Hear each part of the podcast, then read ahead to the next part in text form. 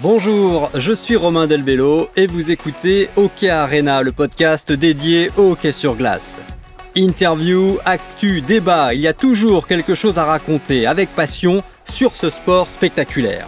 C'est parti, ouverture des portes de l'arena.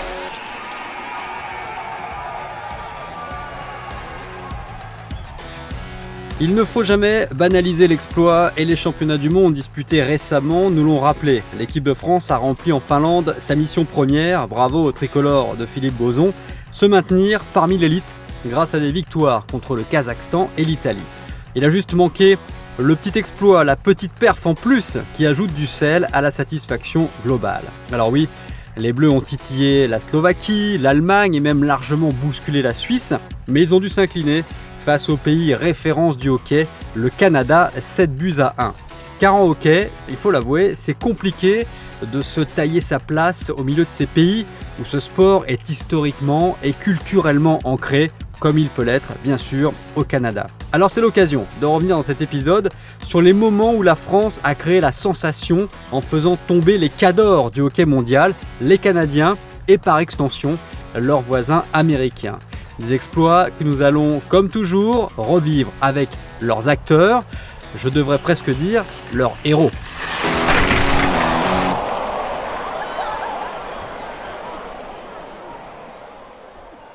Et on commence en 1995 pour les championnats du monde en Suède. Nous sommes trois ans après la magnifique aventure des JO d'Albertville où la France avait atteint les quarts de finale et un épisode de Hockey y est consacré. Faites-vous plaisir, il est bien sûr toujours disponible. Les Bleus en 95 donc sont en élite, le groupe A depuis quatre ans. Ils commencent à avoir de l'expérience et ça se voit euh, face à des adversaires contre lesquels ils avaient plutôt l'habitude de perdre. Ainsi, avant d'affronter le Canada, ils commencent la compétition en battant 4-0 l'Allemagne pour la première fois de leur histoire. Le signe d'une équipe qui évolue, comme l'analyse l'un des attaquants des Bleus de l'époque, Christian Pouget. On se pose pas de questions, on se met pas des barrières et on joue. On joue, on a beaucoup de vitesse, on a des, gars qui ont du caractère, donc on sait défendre aussi. On a appris à défendre les deux, trois années précédentes. Au début, on se faisait un peu tourner autour quand on a débarqué dans le groupe A. Mais là, on a confiance en nous et puis ça joue. Quoi. Et puis là, on a un peu de réussite sur ces championnats du monde, un peu comme Albertville. Je trouve qu'on a un petit peu de réussite. Tout nous sourit, mais c'est parce que justement, on y va tête baissée. Et c'est justement tête baissée et pied au plancher que les Bleus entament leur match ce 25 avril 95 face aux Canadiens, champions du monde en titre. Dès le premier tiers-temps, l'inévitable, Philippe Boson ouvre la marque, puis un tir lointain de Jean-Marc Sogomonian passe au travers d'une forêt de jambes pour permettre aux Bleus de mener 2-0. 2-0 face au Canada que la France n'avait jamais battu en championnat du monde. Alors d'accord, ce Canada-là n'est peut-être pas le même que l'année précédente, il n'a pas de joueur star de NHL, mais il reste évidemment une référence. La preuve, les Canadiens réduisent l'écart à 2 1, toujours dans ce premier tiers-temps de folie. Et c'est là que Christian Pouget décide d'entrer en action. L'attaquant français intercepte un palais à sa propre ligne défensive et il s'en va battre le gardien canadien en un contre un grâce à un geste superbe, la Forsberg. Alors la Forsberg, on en a parlé aussi dans un épisode récent de Hockey Arena consacré au geste spectaculaire du hockey. Cela consiste à feinter le gardien pour qu'il parte d'un côté et glisser le palais tranquillement de l'autre côté. Alors oui, le geste euh, du français est un peu moins parfait parce qu'il trébuche et il finit euh, son enchaînement au sol. Mais quelle audace quand même de tenter et de réussir ce geste pour celui qu'on appelait quand même à l'époque le Brésilien, en référence aux artistes du football. Ça veut tout dire. J'ai marqué deux trois buts comme ça dans ma carrière et qui, qui après coup me, me semble assez incroyable parce que je réfléchis pas vraiment sur l'action et je fais Bon, je tombe un petit peu, mais je fais ce qu'il faut faire, c'est-à-dire que je suis patient et je vois le, déplacement du gardien, je lui glisse entre les jambes. Donc tu l'avais en tête ce geste, tu l'avais en tête. L'avais en tête, oui. Euh, j'ai déjà marqué des plus beaux buts que ça dans ma vie. C'est un peu en tombant, un peu c'est un peu laborieux, mais peu importe. C'est contre le Canada et on va pas on va pas faire les difficiles. Oh non, on le prend largement comme il est, ce but qui permet aux Bleus de mener 3-1. Et dans la deuxième période, Christian Pouget continue son festival. Servi par son compère Philippe Boson, il fixe le gardien canadien d'une fin de tir avant de conclure du revers. 4 buts à 1 pour la France. L'exploit est là. Les Bleus tiennent jusqu'au bout et font tomber le Canada. C'est le vrai premier gros exploit dans l'histoire du hockey tricolore. Et cette équipe de France, emmenée par le coach finlandais Juhani Taminen, qui a succédé au Suédois Kjell Larsson, ira cette année-là jusqu'en quart de finale où elle tombera contre la Finlande, justement. Mais elle récolte au passage un surnom par la presse suédoise, les Crazy Frenchies. On se surprenait, et puis on avait un style atypique. Hein. On avait appris à jouer avec Shell Larson, en fait, un système collectif qu'on avait plus ou moins gardé hein, sur des sorties de zone un petit peu euh, statiques où tout le monde se met en mouvement et puis le puck bouge beaucoup. Et j'ai revu des images de l'époque où je ne réalisais pas à l'époque qu'on jouait aussi bien. J'ai revu un but, notamment contre l'Allemagne, où je pense qu'on doit se faire 10 passes avant d'aller marquer. C'est peut-être assez le championnat du monde là. Mais euh, un jeu fluide comme ça, avec beaucoup de joueurs en mouvement. Et c'est, voilà, euh, après coup, moi, je réalise que ben, on jouait vraiment bien au hockey. Et Taminen a apporté un petit plus encore. Il a, il a, on va dire qu'il a optimisé ce que vous aviez déjà euh, sous Larson. Oui, c'est ça. Il a apporté ce, ce, ce, petit grain de folie. il était complètement opposé à Larson au niveau comportement, bien sûr. Il sautait dans tous les sens très hystérique, mais, mais voilà, un gars très souriant et très positif. À y revoir et à rejeter un œil dessus, ça fait vraiment. C'était, c'était jouissif, ouais. c'était plaisant d'avoir quelque part une carte à jouer à ce niveau-là, alors qu'avant on était plutôt des.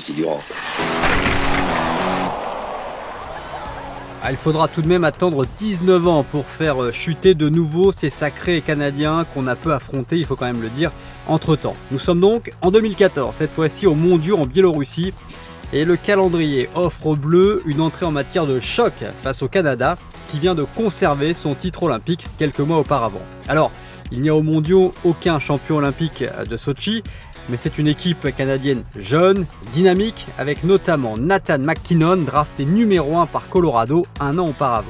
Et côté français, on va pas se mentir, c'est du lourd aussi, avec les Roussel, Dacosta, Belmar, Fleury, Meunier, Ovitou, Amar, etc., etc sans oublier Cristobal Huette dans les buts. Le gardien français qui va réussir un arrêt dont il a le secret dans le deuxième tiers-temps.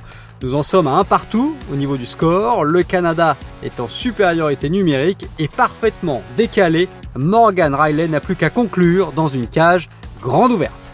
20 more seconds to the end of the fourth power play of the game. What a save by Look at that. Look at that. On est quasiment dans un arrêt de gardien de foot. Christophe Valuette a plongé sur sa gauche et il a étendu sa mitaine pour repousser le tir canadien. C'est un match forcément particulier pour le gardien français qui a évolué en NHL et notamment, bien sûr, chez les Canadiens de Montréal. Mais la réussite semble abandonner un instant le gardien français et les Bleus à 10 minutes de la fin du match. Un tir lointain tape le poteau, rebondit sur Christophe Valuette avant de franchir lentement la ligne de but 2 à 1 pour le Canada. Pas de panique chez les Bleus, qui poussent les Canadiens à la faute et obtiennent une supériorité numérique. Le palais est envoyé derrière la cage. Antoine Roussel fait l'effort pour mettre la pression sur le défenseur Braden Coburn, qui remet devant la cage. Grosse erreur, car Stéphane Dacosta en profite. Le magicien entre en scène, il se met sur son revers et il égalise. C'est son deuxième but du match, lui qui évolue à l'époque avec la franchise des Sénateurs d'Ottawa, où il essaye de se faire sa place en NHL. Stéphane Dacosta, c'est le talent à l'état pur, comme a pu le constater bien sûr Antoine Roussel, autre joueur français de NHL. Stéphane, c'est un joueur complètement exceptionnel. Là. On s'en rend pas compte des fois parce que il joue en, en KHL, tu le vois moins souvent. Mais j'ai des coéquipiers qui m'ont déjà dit, euh, Stéphane, ben, Jason Spezza m'a déjà dit Stéphane Dacosta, sa vision sur un power play, c'est top 10 dans la Ligue nationale. C'est des comparaisons qui n'arrivent pas souvent. Puis euh, on est on est chanceux de l'avoir eu. De partout à ce moment-là, les Bleus font jeu égal et poussent le Canada à la prolongation et même au tir au but. Sans trembler, Christophe Baluette repousse les trois tentatives canadiennes. Pierre-Édouard Belmar s'élance pour le tir au but décisif.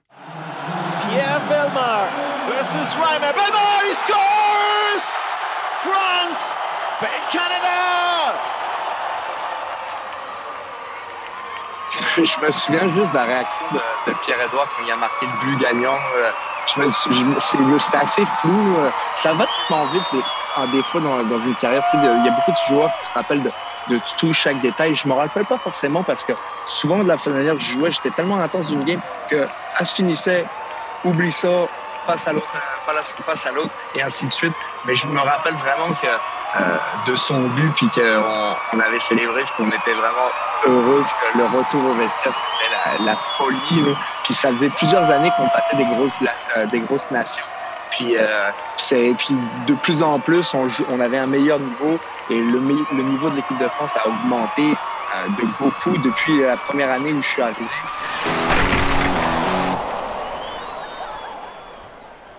Et dans la foulée de cette victoire contre le Canada, les Bleus battront euh, d'ailleurs la Slovaquie, la Norvège, le Danemark et ils s'inclineront de justesse devant la Suède et la République tchèque. De quoi atteindre quand même les quarts de finale de ce mondial 2014 perdu face à une équipe russe qui deviendra championne du monde quelques jours plus tard. Alors, des beaux souvenirs, il y en a beaucoup dans cette épopée, mais évidemment, cette victoire inaugurale contre le Canada a un goût particulier pour ces Français qui ont grandi en regardant le hockey canadien, et évidemment, encore plus pour Antoine Roussel qui a grandi au Québec et qui avait quelques connaissances en face.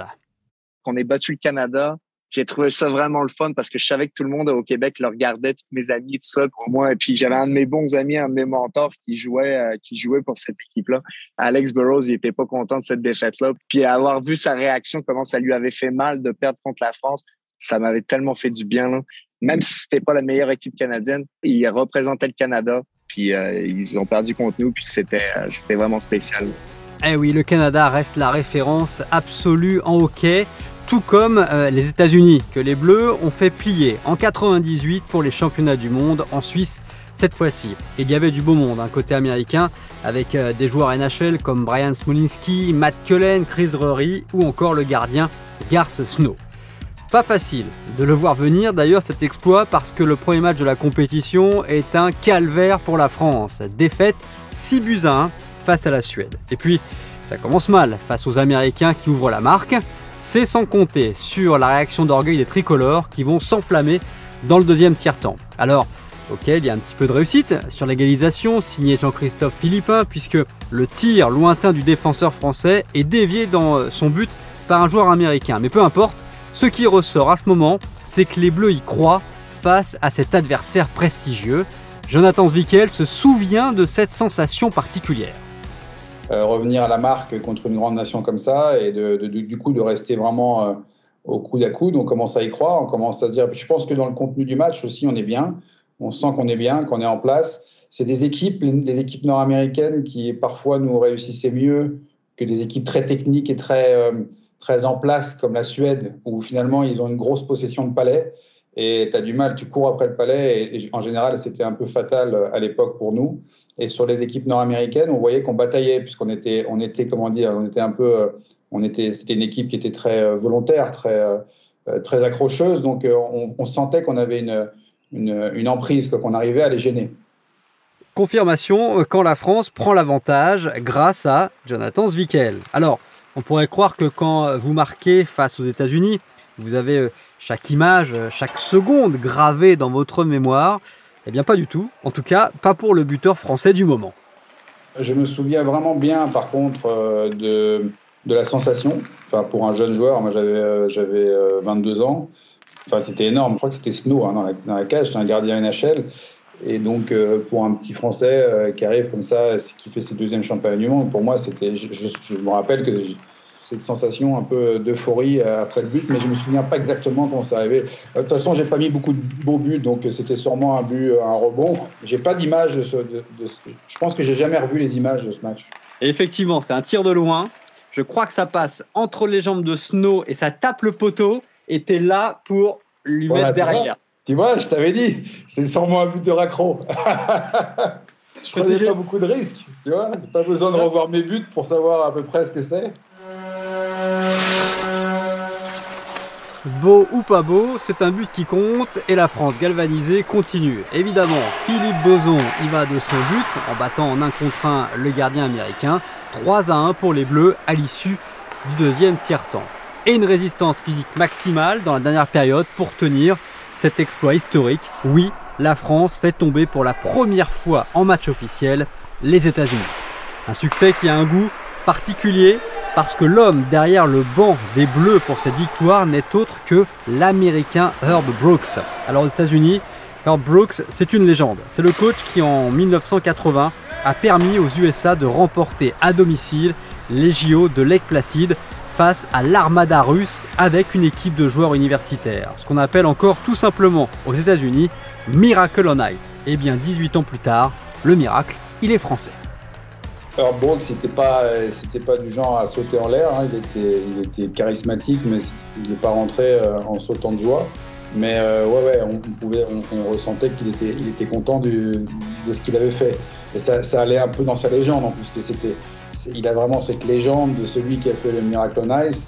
Donc euh, c'était quelque part un, petit chapitre par rapport à l'autre, mais un petit chapitre d'un coup qu'il a fait à, à, un favori. Ça allait un ah peu dans, dans dans la, continuité en fait de, ce, pourquoi il était connu. Et ce miracle, il perdure depuis 1998, puisque la France a affronté depuis 8 fois les États-Unis au championnat du monde, sans autre succès pour l'instant. Voilà pour cet épisode de Hockey Arena. Vous avez bien sûr la possibilité de revivre tous les autres épisodes de la saison sur les plateformes habituelles de podcast. Salut à tous!